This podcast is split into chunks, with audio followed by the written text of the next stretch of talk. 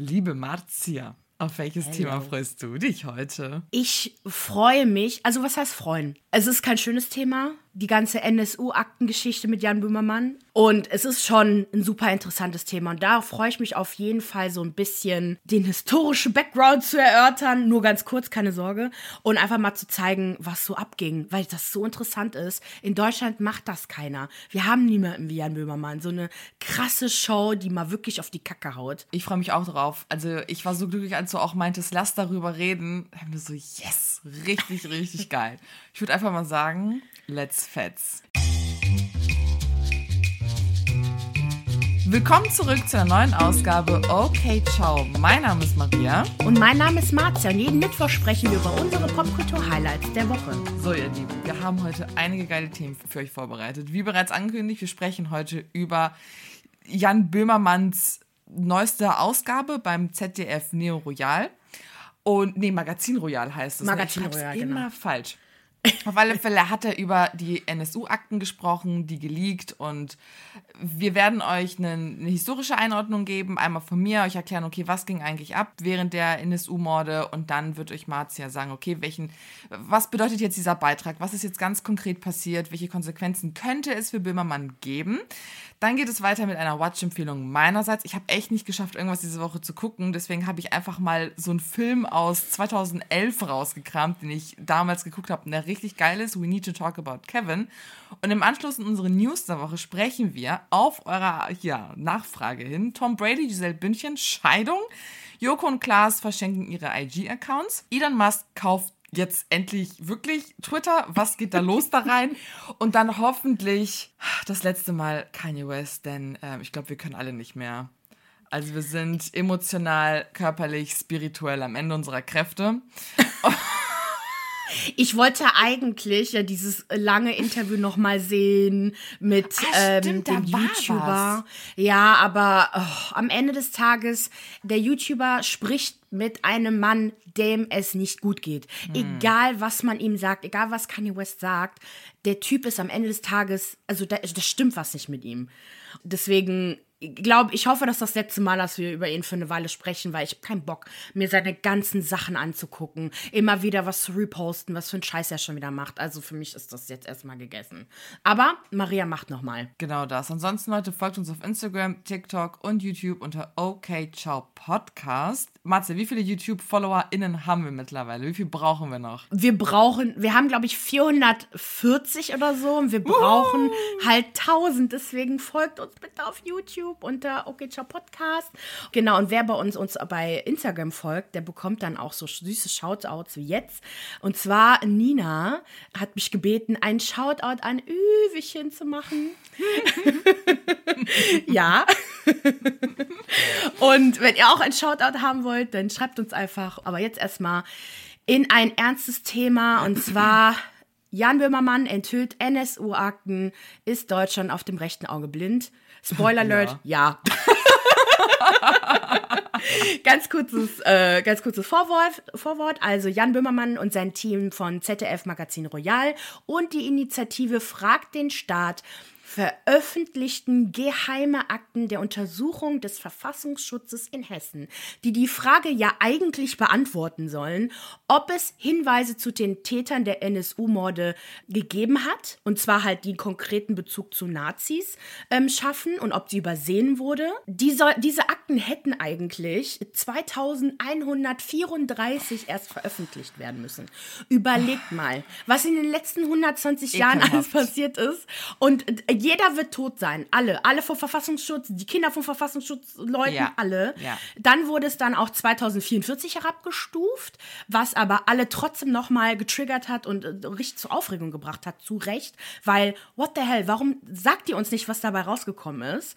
Genau, wer aber die Sendung nicht geschaut hat, keine, generell keine Ahnung von den NSU-Morden hat, Maria wird euch jetzt einiges äh, darüber berichten und im Anschluss gibt es dann Konsequenzen für Böhmermann. Muss er in den Knast? Was ist da los? So, NSU-Morde. Ne? So bei einigen klingelt's, bei anderen vielleicht nicht. Aber im Grunde geht es darum, dass in einer Zeitspanne von sieben Jahren zehn Menschen mit Migrationshintergrund, beziehungsweise neun Menschen mit Migrationshintergrund, eine Polizistin, eine deutsche Polizistin von einer rechtsextremen Terrororganisation, und zwar der NSU, Nationalsozialistischer Untergrund, erschossen und halt damit ermordet wurden. Bis November 2011, also in diesen sieben Jahren, hatte man keine Ahnung, was abgeht. Und am 4. November fand man dann in Thüringen zwei erschossene Männer in einem ausgebrannten Wohnmobil. Das waren Uwe Mundlos und Uwe Böhnhardt. Sie hatten sich nach einem Raubüberfall quasi in diesem Wohnmobil verschanzt, sich erschossen und das Ding dann in Brand gesetzt. Ihre Komplizin Beate Zschäpe, vielleicht klingelt es jetzt bei dem einen oder anderen, ist dann geflohen um Beweismittel zu vernichten, versendete dann aber ein Bekennervideo und stellte sich vier Tage später in Jena. Und in diesem Bekennervideo erfahren wir dann quasi, oder Deutschland, die Polizei, weiß der Geier wer zum ersten Mal, wer für diese Morde verantwortlich ist. Und in diesem Bekennervideo wird auch von einem Netzwerk aus Kameraden gesprochen. Das heißt, wir haben nicht nur diese drei Menschen, zwei, die tot sind, eine, die sich gestellt hat der Polizei, sondern auch potenziell Helfer und Helferinnen. Dieses Bekennervideo könnt ihr auch ja nicht wirklich sehen. Es gibt halt so eine, so eine Transkription auf nsu-watch.info. Und das ist schon wirklich echt ähm, nicht so geil, sich das anzuschauen. Deswegen mhm. da Triggerwarnung würde ich jetzt mal sagen. Auf alle Fälle erfahren wir dann in diesem Bekenner-Video und weil das natürlich dann auch aufgearbeitet wurde, dass zwischen 1998 bis 2011 diese drei kleinen Assi-Gangster, sagen wir es mal so, für ja. zehn Morde, 43 Mordversuche, drei Sprengstoffanschläge und 15 Raubüberfälle in Deutschland verantwortlich waren. Zwei dieser Anschläge waren auch in Köln, eine davon ja in Köln-Mühlheim in der Kolbstraße.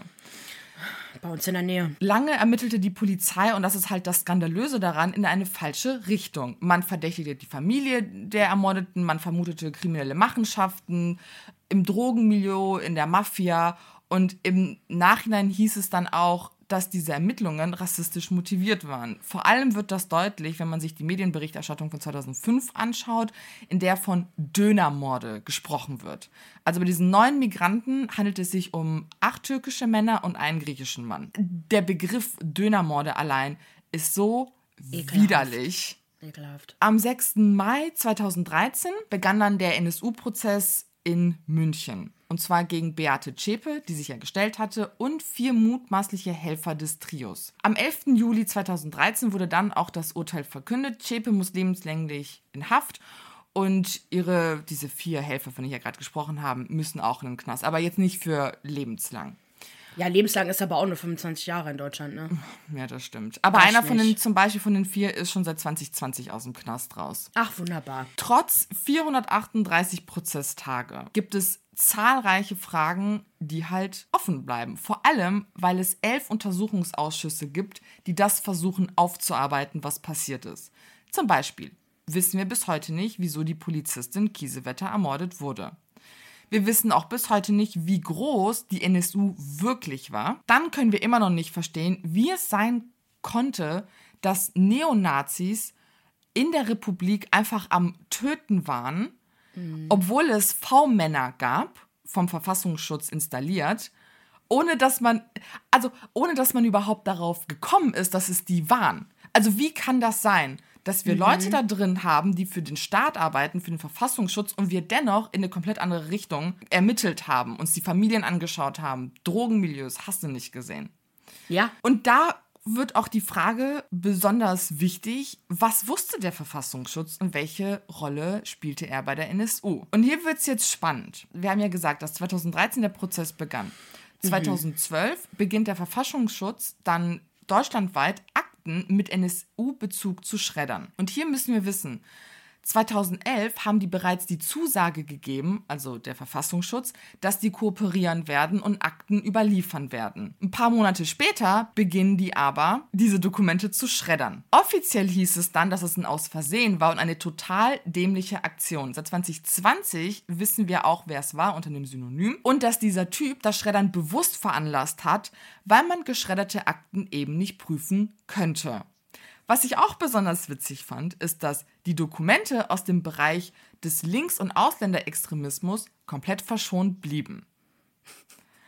Natürlich konnten wesentliche Teile rekonstruiert werden, aber auch Jan Böhmermann sagt ja in seiner Sendung, dass 200 Dokumente einfach nicht mehr da sind. Sie sind weg. Dann gibt es auch den V-Mann-Führer Andreas Temme. Bei dem gibt es auch ganz viele Fragen. Also 2006 war er beim neunten Mord in Kassel am Tatort anwesend. Er sagt aber, er hätte nichts gesehen, nichts gehört. Dabei sind sich alle sicher, der Typ lügt. Und dennoch wissen wir gar nichts. D der redet nicht. Und generell zu den V-Männern. Ne? Also bei den V-Männern müssen wir wissen, das sind Neonazis, die, die vom Verfassungsschutz finanziert wurden. Was er im also die logische Konsequenz ist, dass der Verfassungsschutz den NSU mit aufgebaut hat. Aber waren das nicht irgendwelche, also so quasi Leute, die die reingeschickt haben, um sich als Neonazis mm -mm. zu tarnen? Mm nee, beim Böhmermann-Beitrag war doch dieser eine Typ da. Das war ja, ein genau. richtiger Neonazi. Das sind richtige Neonazis gewesen, die sie finanziert haben. Quasi, wenn ihr uns Informationen gibt, geben wir euch Geld. Ihr seid ja auch eh da drin in der Neonazi-Szene. Oh. Neben der finanziellen Unterstützung haben sie auch Schutz vor laufenden Ermittlungen der Polizei bekommen. Das heißt, ne, die haben eine Info bekommen, pass mal auf, Polizei kommt jetzt. Und insgesamt wird halt der Zugriff auf Akten nicht erlaubt. Und es gibt auch keine umfassende Aussagegenehmigung von Zeugen und halt eben jenen V-Männern. Die Neonazi-Szene macht auch komplett dicht und sagt gar nichts dazu. Und insgesamt, das, also, ne, hier geht es halt einfach um das Geheimhaltungsinteresse des Staates und deswegen rückt halt der Staat halt, oder hat der Staat jetzt Wobei, der hat ja nicht damit rausgerückt. Das hat ja Böhmermann einfach so auf eigene Initiative gemacht. mit den Dokumenten, ja, rausgerückt. Und da ist natürlich auch die Frage, was steht da drin, was das Staatswohl gefährden könnte. Also, was ich so, so geil an dieser ganzen Sache einfach finde, ist, seit Corona ne, sprechen wir ganz viel über Verschwörungen, Verschwörungstheorien, Mythen, hast du nicht gesehen. Leute, vor unseren Augen, das ist eine Verschwörung. Ja. Könnt ihr eure Energie vielleicht in die Richtung lenken und nicht in irgendwelche Andachrome oder wie das Ding da heißt, von 5G, äh, Corona-Verschwörung. Wir, wollen, wir werden alle von Bill Gates umgebracht, Ohne weil wir zu Witz. viele Menschen sind. Girl, ich, das habe ich mir genau gedacht. Ist so, ich meine, natürlich, ich, wir haben ja auch darüber gesprochen, so natürlich, man weiß irgendwie so was, NSU, ah, okay, da war was, ne? Aber wenn man sich mit den Sachen mal richtig befasst, dann merkt man, dass wir in Deutschland wirklich ein riesen Nazi-Problem haben, ein riesen ja. Rechte-Problem haben. Und so, so viel wir auch versuchen, uns äh, also Deutsche von diesem Nazi-Image zu entfernen, wird eher darauf geachtet, dass man in Bezug zu Nazis irgendwie versteckt, anstatt man das wirklich äh, head-on bearbeitet und man wirklich das Problem entfernt.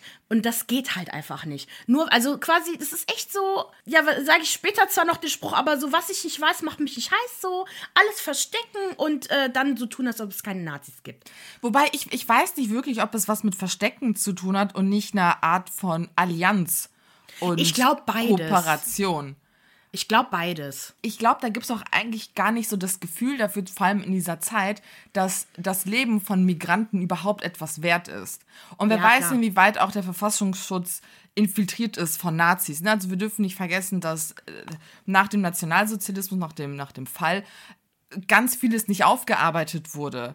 Dass Nazis weiterhin einen Teil des Staates ausgemacht haben, auch von der Polizei also das, das dürfen wir halt einfach nicht vergessen. Und was mich halt auch immer aufregt, vor allem jetzt ganz exemplarisch an, an dem Fall der NSU-Morden, ist auch immer diese Diskussion, wer ist schlimmer? Sind das die Linksextremen oder sind das die Rechtsextremen? Die Rechtsextremen, ganz klar die Rechtsextremen weil ja. dieses Land auf dem rechten Auge blind ist. Und damit sagen wir nicht, dass äh, so Organisationen wie Antifa oder so jetzt äh, Engelchen sind, gar nicht, sondern einfach, dass die bei weitem, bei weitem nicht so organisiert sind wie die rechte Und den Einfluss Szene. haben. Und den Einfluss haben, ja. Und, und das macht es halt so viel, also das macht den Rechtsextremismus so viel gefährlicher, weil er unsere Strukturen durchzieht. Wir haben rechtsextreme Chats in der Polizei. Wir haben ähm, rechtsextrem motivierte Morde in der Polizei. Uriah Loth zum Beispiel. Das sind halt so Dinge. Das hörst ja. du nicht, die linksextrem motiviert sind. Sorry, aber ich kann mir halt diese dämliche Diskussion auch oft einfach gar nicht anhören. Jedenfalls bei der Böhmermann-Show. Es geht also erstmal los mit dem Verfassungsschutz, Schutz, der von Böhmermann vor vier Jahren ins Leben, Leben gerufen wurde. Und dann gab es ja diesen ganzen Sketch mit Frau Psst oder wie auch immer. und ich war so verwirrt. Ich so, hä, was geht denn jetzt ab? Aber hab, yeah. mir ist dann wieder eingefallen, ach ja, das ist eine Satire-Show. Die haben nach langen Erklärungen erklären. Ne? Die haben all das erklärt, was Maria erklärt hat. Ich fand das aber auch einfach richtig gut gemacht, wie die einfach parallel dazu, also das quasi, was pa passiert ist, versus das, was in den Medien steht. Ja. Und wie ne, nochmal richtig gegenübergestellt, wie ekelhaft die Bildzeitung ist und wie ekelhaft aber auch andere Medien bei uns sind. Und dass es überhaupt erlaubt ist, so ein ekelhaftes Zeug zu schreiben wie Dönermord oder was auch immer. Was sind diese NSU-Akten?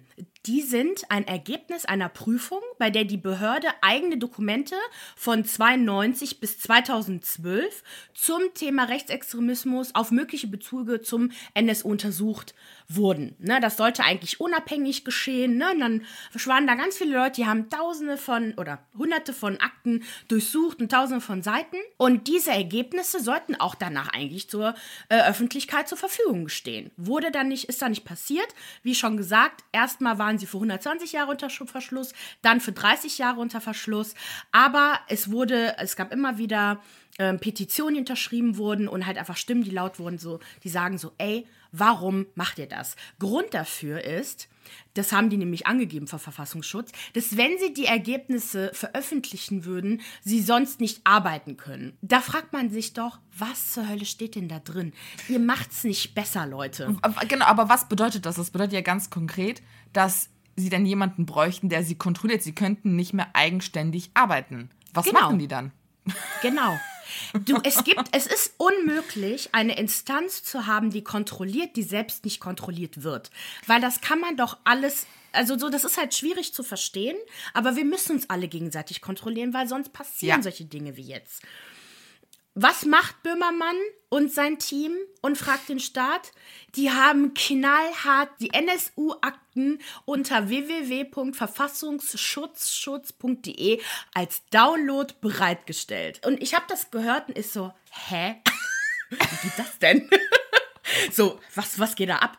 Und ähm, da komme ich aber gleich zu. Zu dem Zeitpunkt waren die Akten ja schon acht Jahre alt, also die waren auf 2014 ähm, datiert. Die haben, um die Quelle zu schützen, also die haben wirklich eine, also jemand, ein Whistleblower, hat Ja. diese Akten zugespielt. Die wiederum haben die Akten abgetippt, damit auch keine digitalen Spuren Großartig. zu finden sind, weil das kannst du immer machen. Also one, Tipp 101, wenn ihr irgendwelche Fälschungen vorzeigen wollt, tippt die immer ab. Ihr müsst es komplett selber machen, weil man kann, bei Bilddateien kann man die, die Metadaten sich anschauen. Profis können alles herausfinden. Aber dieses Abtippen, das, da seid ihr auch abgesichert.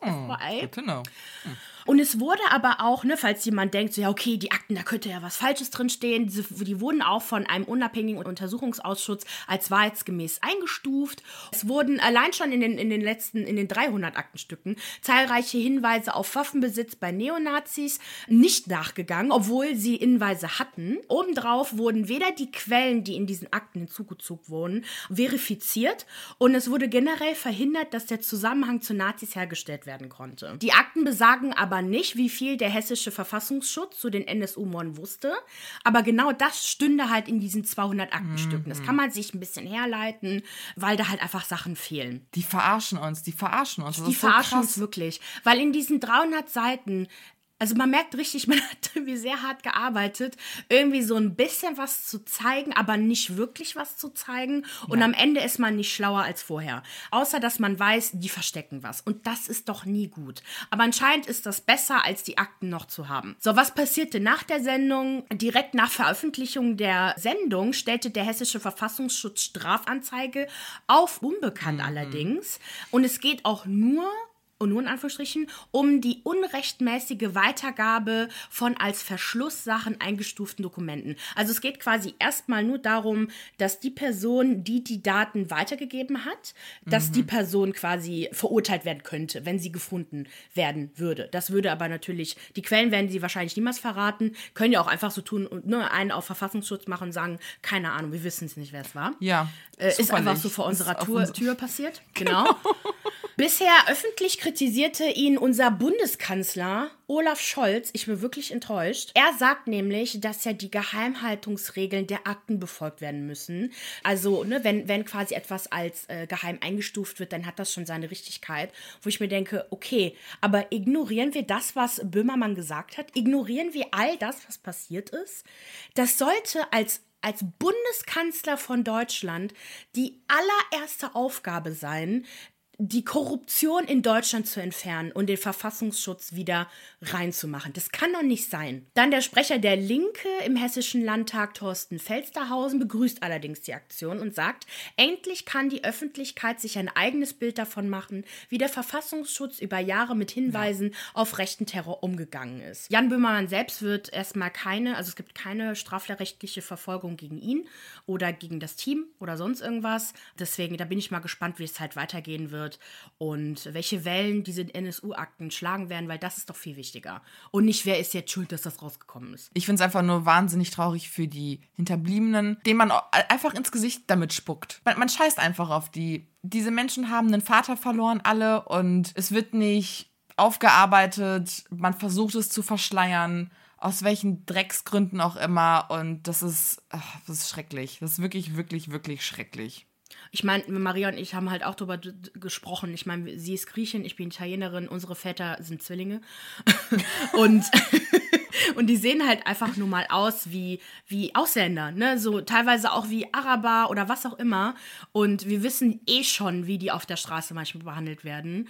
Und vor allem mein Vater war sogar mal Restaurantbesitzer und zu glauben, zu denken, dass er hätte auch Opfer sein können davon, äh, weil das sind halt diese Menschen, die Opfer wurden. Einfach Väter ja. wie die von uns beiden. Oder äh, ne, eine Frau ist ja umgebracht worden, das war die Polizistin, ne? Mhm. Das, das trifft uns sehr, sehr nah und das sollte uns alle sehr nah treffen. Oh, okay. Das hast du natürlich die beste Watch-Empfehlung ausgesucht, ne? Ey, das, ja, das ist fast von der Stimmung her. We need to talk about Kevin. Läuft auf Amazon Prime. We Need to Talk About Kevin ist ein britischer Spielfilm aus dem Jahr 2011, der auf dem gleichnamigen Roman der Autorin Lionel Shriver basiert. Große Book-Empfehlung meinerseits. Wenn der Film schlimm ist, Buch toppt es. Eva Kachedurian ist eine Reisejournalistin. Ihr bisheriges glückliches Leben nimmt eine abrupte Wende, als sie zum ersten Mal Mutter wird. Sie kann keine Beziehung zu ihrem Sohn Kevin aufbauen. Er zeigt sich ihr gegenüber reaktionsarm und gefühlskalt und scheint alles, was sie liebt und schätzt, zerstören zu wollen. Schließlich endet die familiäre Beziehung in einer grausamen Gewalttat, die das Leben Evas in seinen Grundfesten erschüttert. Hast du den Film damals geguckt? Nein, weil du hast mir davon erzählt und ich da hab gesagt, nein, gucke ich nicht. Das ist krass. Also, ja. Ja, das ist krass. Im Grunde, was, was ist, wenn du einen psychopathischen Sohn hast? Abtraum. bei dem man sich nicht traut, Grenzen zu setzen. Was macht das mit deiner Beziehung zu ihm? Und wenn ihr wirklich Bock auf einen düsteren, düsteren, abgefuckten Film habt oder Buch, dann, dann schaut euch das an. Bitte. Das ist richtig gut. Mit Tilda Sw Swanton, ne? Tilda Swinton. Swinton. Swinton. Boah, ich bin so froh, dass wir jetzt zu den News der Woche rübergehen. Es ist so schön in den News der Woche. Aber erstmal die Musik.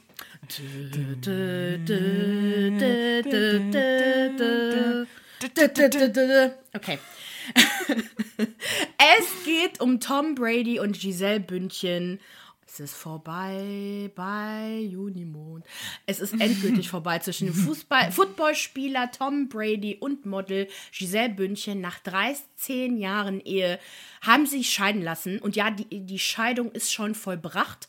Krass. Die haben irgendwelche Schlupflöcher gefunden und einfach verdammt gute Anwälte gehabt. Ähm, weil eigentlich auch da das Trennungsjahr noch dazwischen sein muss. Und die hatten kein Trennungsjahr. Frag mich oh. nicht. Reich, reiche Menschen. Reiche Menschen ja, halt. Ja. Ähm, wir haben auch bisher nicht darüber gesprochen, weil es halt immer so Spekulationen gab und ich mag Spekulationen nicht. Und ähm, jedenfalls hat Tom Brady bei einem Interview Radiosender Sirius XM erzählt, wie es ihm nach der Scheidung geht, worauf er sich konzentriert. Ähm, er hat ja in den vergangenen Jahren immer wieder seinen Rücktritt aus dem Sport angekündigt, kam aber jedes Mal auch wieder zurück. Ähm, in dem Interview sagte er, dass er sich aber vor allem auf seine Familie konzentrieren wolle, aber auch auf seine Arbeit. Und da bin ich mir einfach sicher, dass das wirklich der Scheidungsgrund war. Sie wollte endlich mit ihm ein schönes Leben führen, das hat sie auch gesagt, oder zumindest Freunde haben es behauptet, dass sie halt einfach so jetzt ready ist, ihren Tom zu haben, ne? Weil wenn mhm. er halt mhm. spielt und ähm, ne, so in diesem in dieser Saison drin ist, ist der nicht anzusprechen. Dann ist er wütend und ist er emotional. Er hat auch selber gesagt, so wenn er halt arbeitet, dann arbeitet er. Und wenn mhm. er zu Hause ist, dann ist er zu Hause. Und das geht einfach nicht, wenn du zwei Kinder hast und eine Frau hast, die genauso emotionalen Support braucht wie du. Weißt du, das geht halt einfach nicht. Und ähm, deswegen, und er will, wollte wahrscheinlich auch einfach nicht auf den Sport verzichten. Und warum ähm, für mich dieses Thema interessant ist, weil ich berichte eigentlich nicht gerne über Scheidungen, weil mich interessiert das oft nicht. Es ist eh nur einfach eine traurige Sache. Aber sobald ich merke, das Narrativ ist total weird mhm. ähm, und vor allem, das geht dann irgendwie gegen, gegen Frauen, wobei ich es auch nicht in Ordnung finde, wenn dann irgendwie ein, eine Person irgendwie vilifiziert wird. Ähm, aber ich mag auf jeden Fall nicht, wie es jetzt abläuft. Und zwar Tom wird irgendwie abends abgelichtet, wie er unterwegs ist, elegant gekleidet ist, auf Partys und Veranstaltungen Veranstaltung geht und als der nächste Bachelor geahndet wird. Oh. Ne? Mhm. Und wir wissen ganz genau, wo ist Giselle mit den beiden Kindern zu Hause. Mhm. Weil guess what, wenn einer unterwegs ist, hat der andere die Kinder. Und ähm, auch wie sich das so anhört, auch in den Kommentaren, auch so von, von, von dem, was so halt auch diese ganzen Gossip-Seiten sagen, so Giselle sein Klotz am Bein und sie wolle ihr sein, sein Licht dimmen und ähm, Total, totaler Bullshit. Tom ist übrigens 45 Jahre alt. Natürlich ist das nicht alt und natürlich kannst du immer noch ein volles Leben führen und zweite, zweite Chance on Life und Love. Aber wenn du halt Profisportler bist, ist das verdammt alt. Das ist schon Oma, Opa-Alter. Und ähm, ne, andere würden bei dem Alter halt aufhören, aber er kann sich da halt einfach nicht von verabschieden. Und ähm, ich bin halt gespannt, wie sich das öffentliche Image von Giselle halt jetzt ändert, äh, wie, was, was halt noch passieren wird und wie das ganze Narrativ gesponnen wird. Und genau, ich bin mir sicher, Tom, wenn, wenn du zuhörst. du wirst es bereuen. Ich hatte ja auch auf, Bündchen gesehen. ich hatte ja auch auf TikTok einen Clip gesehen. Und zwar mhm. gab es so eine Art Doku oder so zu Tom Brady. Und da war natürlich auch Giselle Bündchen Teil davon. Und in der auch Tom Brady so ganz klar gesagt hat, meine Number One Liebe, meine große Liebe des Lebens ist der Sport. Meine Kinder und meine Frau stehen halt hinten an. Und ganz viele. Was, das hat er gesagt? Mhm. Und ganz viele in den Kommentaren waren so: Ja, hier habt ihr eure Antwort, warum die sich haben scheiden lassen nach 13 Jahren. Also, wie viel will man groß ertragen als Familie, immer die Nummer 2, 3 oder sogar noch weiter hinten zu spielen? Und ich habe auch immer, ich weiß nicht, ob du das mitbekommen hast, dass irgendwie ganz oft das Wort Hexe fiel mit Giselle Bündchen. Sie sei irgendwie eine Hexe und würde rituale Dinge machen. Das fand ich super verwirrend. Deswegen habe ich immer ganz schnell weggeklickt, weil ich dachte, oh Gott, bevor ich hier in irgendeinem Algorithmus lande, der, der ganz Gaga-Gugu ist. Ähm, uh -huh. Hast du das mitbekommen? Giselle Nein. weil, weil sie einfach wunderschön ist, oder was? Ey, keine Ahnung. Warte mal, wir googeln das mal jetzt live. Giselle Giselle Bünd. Das war so weird. Giselle Bündchen Witch. Witch. Is she a witch? Lass mal gucken. Practicing, genau, zum Beispiel Marker, ich weiß nicht, was man sagen. Is she practicing uh, witchcraft to harm her husband? Ja, genau, so einen Scheiß habe ich gesehen. Dass sie Witchcraft, also Hexenkunst, einsetzen würde, um ihrem Ehemann Schaden zuzufügen, genau, weil er ja irgendwie Sportler ist und keine Ahnung. Aber hier steht, dass Tom Brady auch bizarre Rituale vor dem Spiel machen würde. Von seiner Frau, der guten Hexe. ah, genau, hier. TikTok, uh, Witches say Giselle Bündchen is taking her energy back from Tom. Boah, Leute, ihr habt echt viel Zeit. Geht mal nach Hause. Aber ganz ehrlich, wenn das stimmt, dann es ist halt Take so. it back, girl. Take it back. du brauchst es eben mehr als er. hier steht halt, aber das macht halt Sinn, ja. dass, ähm, ne, so hier in dem Artikel steht ja, dass viele Athleten halt abergläubisch sind. Das stimmt. Und dass sie wirklich, ne, so, das kenne ich ja aus so Sendungen, ne, so, ja, äh, okay, was hast du an dem Tag getragen? Du musst dieselbe mhm. Socke tragen, dieselbe Unterhose tragen, alles, ne? Und ich könnte mir wirklich vorstellen, dass er irgendwie ein Ritual brauchte. Sie hat dann mal recherchiert und hat gesagt, ja, mach mal das. Und, und jetzt auf einmal ist sie die Hexe, weißt du? Wird die jetzt am Scheiterhaufen verbrannt oder was? Oh, ich weiß der, ey. Ekelhaft, ey. Ja. Ekelhaft. So, Joko und Klaas verschenken ihre Instagram-Accounts an zwei iranische Aktivistinnen. Und zwar letzte Woche Mittwoch gab es ja wieder diese, dieses Kurzformat-Sendungsding von Joko und Klaas gegen ProSieben, 15 Minuten. Und das war eine Art, oder nee, das war eine Solidaritätsaktion mit den Protesten im Iran. Und dort erklären sie halt äh, mit Clips, was jetzt gerade eigentlich abgeht im Iran und lassen halt parallel dazu iranische Aktivistinnen zu Wort kommen. Und im Anschluss verkünden sie, dass sie ihre persönlichen Accounts für immer an zwei Aktivistinnen verschenken werden. Und dort gibt es im Grunde seitdem Daily Updates zu den äh, Protesten. Jokos Account verzeichnet 1,4 Millionen Follower und wird jetzt oder seit letzter Woche Mittwoch von Asam Jan Gravi gehostet, Scusi. Und Klaas Account verzeichnet eine Million Follower und wird von Sarah Ramani gehostet, was ich richtig krass finde. Oh mein Gott, stell dir einfach. Ich finde es so geil, dass sie einfach ihre Reichweite dafür verschenken und finde ich einfach richtig krass. Bist du noch dran? Finde ich auch super. Okay. Nee, nee, ich bin dran. Ich bin dran. Guck mir gerade den Instagram-Account an, weil ich nicht ganz durchblicke, inwiefern sie den verschenkt haben, weil sie selber posten ja trotzdem noch. Genau, das sind ähm, aber äh, eigentlich Beiträge zur Revolution. Oder posten ja, die private Dinge? Also Joko Nee, private nicht. Die haben halt genau. zu der Show was gepostet. Also sag mal so, der, also der, also das ist ein Pin-Post mit mhm. äh, Iran Revolution von sechs, äh, vor sechs Wochen. Mit sechs Tagen, sorry. Mhm. Und dann jetzt vor zwei Tagen, exklusive Vorschau, Joko und Klaas bekommen sechs verschiedene Aufgaben von Timon Krause. Ist, das ist doch der Joko und Klaas Account. Nein, nein, nein, nein, nein, Jokos Account. Joko Winterscheid und damit das Klaas ist. Die privaten Accounts haben die verschenkt. Oh, I'm so sorry. Genau, genau. Ah, jetzt seh's. Ah, jetzt seh's. Ach, die privaten Accounts. Yes. Mhm. Oha. Ja, stimmt, die können ja schlecht den Account der Sendung veröffentlichen, ja, ja, ja. verschenken. Ja, ja. Das ist ja toll. Geile Aktion, da ich, ja. Da habe ich auch dann gehört, ähm, bei LinkedIn habe ich das gelesen, dass dann ein paar auch meinten, so ja, mal gucken, wie das mit dem Algorithmus ist und wie die Follower das aufnehmen und so. Und das ist schon eine berechtigte ähm, Sorge, sage ich jetzt mal. Aber ähm, ich bin mir sicher, dass da, dass man da Wege findet. Ich meine, ich scheiß dann auf die, keine Ahnung, wie viel Prozent, die keinen Bock darauf haben, aber dann haben die halt so oder so gar keinen Bock auf das Thema. Es wird immer Leute geben, die sich für ein Thema nicht interessieren, das so weit weg von ihnen ist. Aber Total. dennoch werden sie eine weitaus größere Menge an Menschen erreichen, zumal ja gerade ähm, TikTok und WhatsApp, hast du nicht gesehen, im Iran halt gesperrt wurde, ne? Und die ja über VPN-Clients Dinge teilen. Einmal nur mal kurz so, was geht gerade im Iran für die Leute, die gar nichts mitbekommen haben. Jina Masa Amini, das ist eine junge Frau, wurde ermordet von der Sittenpolizei und daraufhin brachen halt diese ja, landesweiten Proteste aus. Das geschah am 13. September. Da wurde sie festgenommen in Teheran, weil sie ihren Hijab nicht korrekt getragen hatte. Während ihres Aufenthaltes auf der Polizeiwache fiel sie dann ins Koma und starb am 16. September. Offiziell hieß es, sie sei einem Herzinfarkt äh, erlitten. Sagt man das so? Ja. Ja, erlegen. Erlegen, genau. Aber sie hat halt keinerlei Vorkrankungen, sie ist relativ jung. Was ist passiert? Inoffiziell und sehr wahrscheinlich wurde sie gefoltert und erlag dann quasi ihren Verletzungen. Und diese Demonstrationen richten sich im Grunde gegen die Polizeigewalt im Iran, die moralischen Vorstellungen der iranischen Staatsführung und die Unterdrückung der Kurdinnen und Kurden, die halt 10% des Landes ausmachen. Und generell wird die Legitimation der Regierung angezweifelt. Frauen führen diese Regierung oder diese Revolution an und kämpfen halt für ihre Emanzipation. Die Regierung reagiert natürlich wahnsinnig brutal und grausam. Schätzungsweise sind 50 bis 240 Menschen gestorben, je nach Quellenlage. Mindestens 23 Kinder wurden auch durch Sicherheitskräfte ermordet. Über 12.000 Menschen wurden inhaftiert. Instagram, WhatsApp sind down.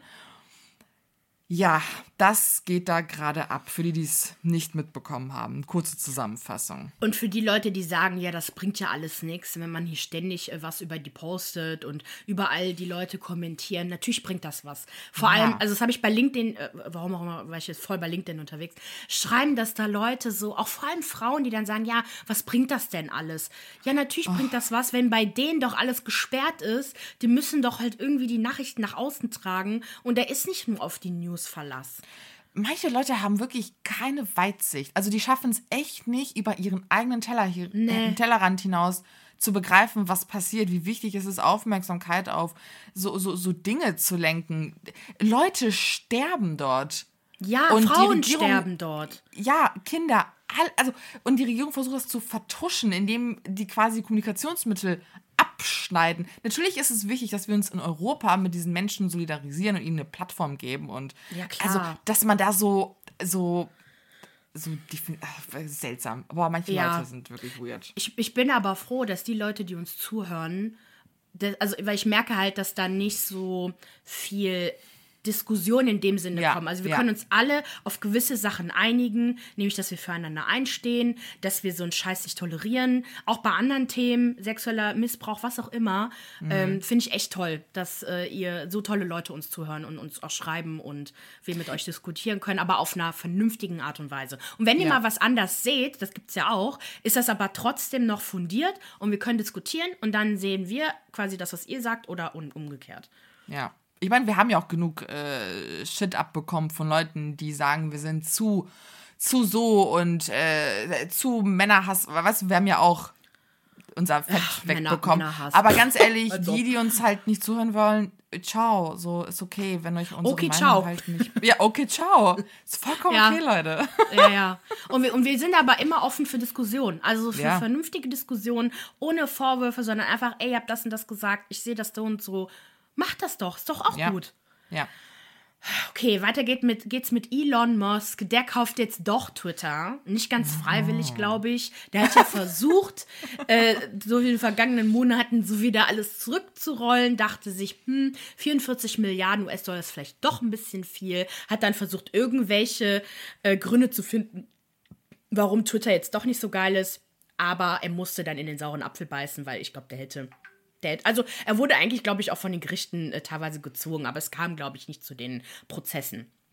So, wie aber viele Nachrichtenoutlets bereits berichtet haben, wird es einige Änderungen geben. Allerdings sind die noch nicht bestätigt. Aber zum Beispiel, das blaue Häkchen neben dem Namen soll jetzt kostenpflichtig werden.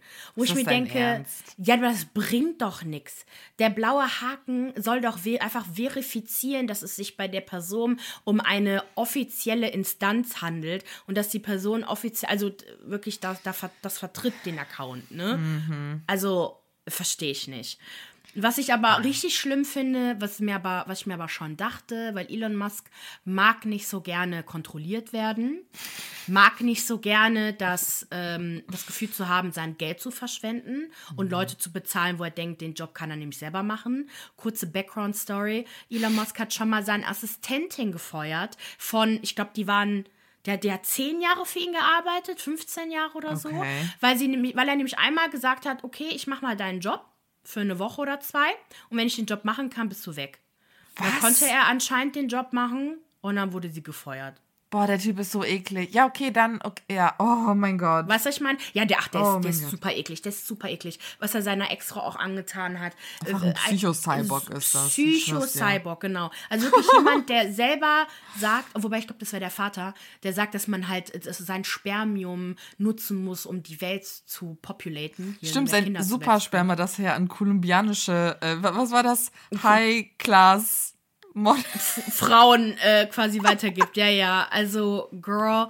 Ähm, jedenfalls hat äh, Musk als CEO äh, anscheinend auch gedacht, Bitch, I don't need this, Verwaltungsrat, ciao. Und es ist halt wirklich krass, weil so ein Verwaltungsrat bei dem US-Konzern ist halt eine Mischung aus Vorstand, Aufsichtsrat, wie es halt bei einer deutschen Aktiengesellschaft halt auch äh, einfach so ist, ne? Und dann zu den Aufgaben gehören halt unter anderem die Auswahl, Beratung und Kontrolle des Spitzenmanagements sowie grundlegende Entscheidungen über die Ausrichtung und Entwicklung des Unternehmens zu treffen. So, könnt ihr euch vorstellen, da hat ja äh, Musk ja keinen Bock drauf. Der will ja eh Free for All, kommt alle rein. Der will ja auch Trump wieder zulassen. Also äh, wirklich Twitter, es ist ja jetzt schon ein bodenloser Höllenpit. Es Ja. ist so schlimm da drüben. Es ist auch cool, aber es ist schlimm. Ähm, Ja. Und es wird noch schlimmer. Also Elon Musk geht ja diese Diktatorrichtung. Der glaubt halt echt, dass er den Laden alleine schmeißen kann. Mach. Mach. Mach, wir werden sehen. Von einem Psycho zum nächsten. Ja. Wir müssen noch mal kurz über Kanye West sprechen. Viele von euch wollten ein kurzes Update haben und ich halte mich jetzt wirklich kurz. Ich kann wirklich nicht mehr. Ich, ich kann nicht mehr. Adidas hat ja jetzt endlich nach Druck von allen Seiten die Zusammenarbeit mit Kanye beendet. Daraufhin tauchte wohl Kanye bei Sketchers auf und wurde rausgeworfen. Da gibt es auf jeden Fall bei jedem Sportartikelhersteller so ein Bild von Kanye West. Do not Most work with him.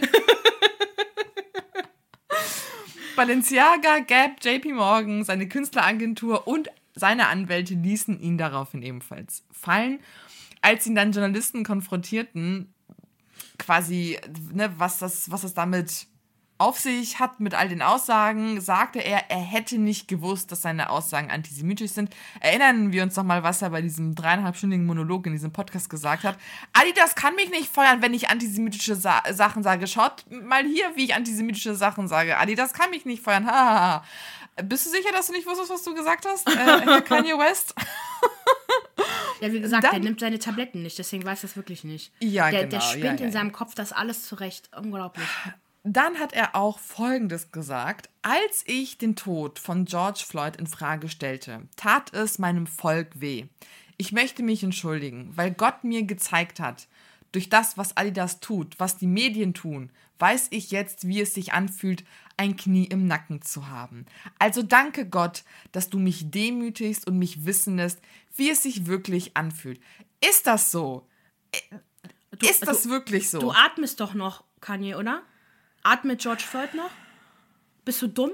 Also es ist äh, ja. Also nicht, dass er uns zuhört, aber trotzdem. Are you dumb? Was, ja, das ist. Was willst du zu dem sagen? Auf alle Fälle stellt sich jetzt nun heraus, dass Kanye auch ein riesiger Hitler-Fan war. Er hatte wohl geplant, sein Album Je von 2018 Hitler zu nennen. Das hat ein CNN-Beitrag vom 27. Oktober 2020 jetzt irgendwie exposed. Leute aus seinem inneren Kreis hätten sich gemeldet, wobei da natürlich auch die Frage ist, okay, versuchen die jetzt noch irgendwie ein bisschen so ja, ja. Dreck an ihn zu kriegen, who knows, ob das jetzt so stimmt oder nicht, aber ich traue ihm das auch irgendwie zu, so, ja, ja. Hm? Und äh, die Bunte hat jetzt am 31. Oktober berichtet, dass Kim K. das alleinige Sorgerecht für die Kinder bekommen möchte. Und halle fucking Luja, ich hoffe, dass das klappt, weil wenn ich mit dem Kinder hätte, der dürfte die, sorry, der dürfte die nicht sehen, solange er in diesem State of Mind ist, weil das ist wirklich gefährlich.